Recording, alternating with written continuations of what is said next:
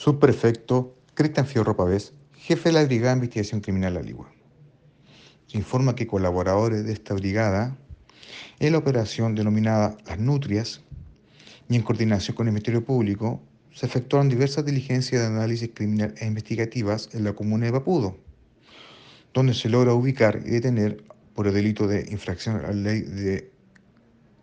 droga, microtráfico, a un sujeto de nacionalidad chilena, mayor de edad, con antecedentes penales previos por el mismo delito y por robo de lugar habitado, lográndose incautar 17,65 gramos de clorhidrato de cocaína, la cantidad de 72 mil pesos producto del ilícito, como también un teléfono y una balanza digital para el pesaje de la misma. El detenido pasó a disposición del juzgado de garantía de esta comuna para el respectivo control de detención.